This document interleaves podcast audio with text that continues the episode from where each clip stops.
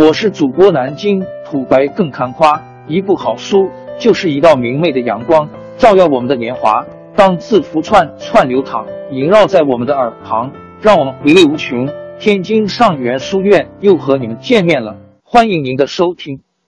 朋友们、听友们，大家好！天津上元书院，南京土白更看花，主播最新专辑《野史听见》正式上线，希望能获得您的关注。野史是民间化和凡俗化的。相对于正史，在表达方式上的严肃和呆板，野史更具感性化和具象化。野史关注的往往不是历史事件起因、过程及结果，而是这历史中生存的人与发生的故事。全书约计八百八十八回，付费的有声书来了，你愿意为此花钱花时间吗？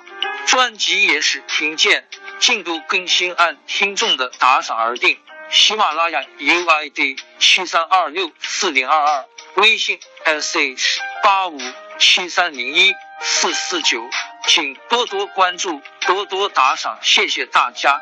下面正式开讲专辑《野史听见》。刘备送徐庶。刘备一生虽然知人善用，但是也错过了不少的英才，比如陈宫、张辽等人。他们大多都是吕布手下的，但是也是刘备可以争取的。然而这些人的错过还不算什么，最遗憾的就是原本就是刘备重要军师的徐庶的离开。刘备送徐庶，徐庶原来是一个游侠，后来感到这样简单无脑的日子并不好，就弃武从文，转而读书学习。徐庶也确实有着天赋。不过数年的功夫就学有小成，后来投奔了刘备。之后，徐庶又推荐了诸葛亮成为刘备的军师，因此才有了之后的三顾茅庐。但是后来因为曹操接手荆州，徐庶的母亲被曹操抓获，为了保护自己的母亲，徐庶离开了刘备，来到了曹操的帐下。之后，他一言不发，不出一个计谋。上演了一出身在曹营心在汉的好戏，而刘备辞别徐庶也是三国之中经典的煽情戏码。话说徐庶的母亲被俘虏之后，徐庶寝食难安，于是下定决心向刘备告别。在一次饮酒的时候，徐庶对刘备说：“现在知道母亲被囚禁了，心中悲戚，就算是琼浆玉液也难以下咽啊。”刘备悲伤的说：“现在知道先生要离开，我就像是失去了左膀右臂一样。”两人相顾无言，泪流不止。于是刘备送徐庶出城，一直送到了长亭外。刘备劝告徐庶以后到了曹操帐下，也要展现自己的才华，成就一番功名。徐庶更加感动，对刘备说道：“我才疏学浅，这次离开也是为了母亲。”坚决不会给曹操出谋划策的。果然之后，徐庶在曹操手下一言不发。在徐庶走后，刘备痛哭：“元直走了，我该怎么办啊？”还让手下人把周围的树木都砍了，让他可以看着徐庶远走。刘备见孔明，刘备见孔明犹如鱼得水也。诸葛亮字孔明，是三国时期著名的智者，同时也是蜀汉的丞相。而鞠躬尽瘁，死而后已，也是诸葛亮的写照。在动荡的年代，诸葛亮的出现使得刘备如虎添翼，因此刘备见孔明如鱼得水，也就随之而来了。刘备剧照：三国时期，当时的曹操势力最为雄厚。刘备还没有登基称帝之前，由于自身的实力太弱，只能依靠刘表的军队驻守新野。但刘备确实是一个胸怀大志的人，一直寄人篱下，不是他所想的。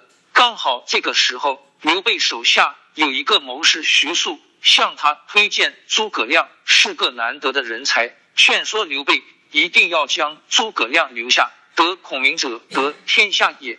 刘备为了得到天下，恢复汉室，曾经三次亲自拜访诸葛亮。刘备见孔明的前两次。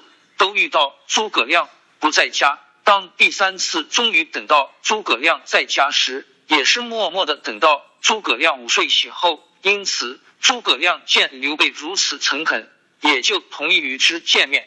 刘备向诸葛亮请教了很多治理国家的办法，而诸葛亮也仔细的将天下形势分析了一遍，建议刘备可以先取得荆州，这样才可以与曹操、孙权形成三足鼎立的局面。而刘备见孔明对自己的所问都进行的如实的回答和建议，这让刘备很是欣赏诸葛亮的见解，于是刘备与诸葛亮的感情逐渐加深。以至于之后，刘备对关羽和张飞说了一句：“我得到诸葛亮，就好像鱼得到了水一样。”刘备庞统在刘备起事的过程中，有着不少的人才跟过刘备，其中最可惜的大概就是庞统。身为和卧龙诸葛亮齐名的顶尖谋臣凤雏，却没有什么好的机会展现自己的才能，早早的去世了，只留下了一个英年早逝的传说。庞统的影视形象，庞统早年的时候就有凤雏之名，但是他去了东吴，东吴是一个地区势力比较复杂的地方，一般很少接受外地的人才，再加上他看不起周瑜招来了孙权的厌恶，所以一直没有得到重用。后来在鲁肃的推荐下，庞统来到了刘备的手下，但是刚来的时候，他依旧不得刘备的重任，这和刘备喜欢。任用老人也有关系，好在后来得到了诸葛亮等人的强烈推荐，刘备才接见了庞统。一番畅谈之后，庞统被任命为军师中良将，和诸葛亮同冠。庞统的到来对于刘备势力的提升还是很大的。纵观当时刘备的智囊团，除了诸葛亮之外，就是一些糜竺、孙乾之类忠心有余、才能有限的人，或许治理。一郡之地可以，但是说到排兵布阵、打仗什么的，也就诸葛亮可堪一用。但是诸葛亮不是神啊，总不能分身吧？所以说他的到来对于刘备是至关重要的，正好能够帮助刘备占据益州。之后庞统展现了杰出的才能，几次出谋划策都是恰到好处，对于刘备攻取益州做出了不小的贡献。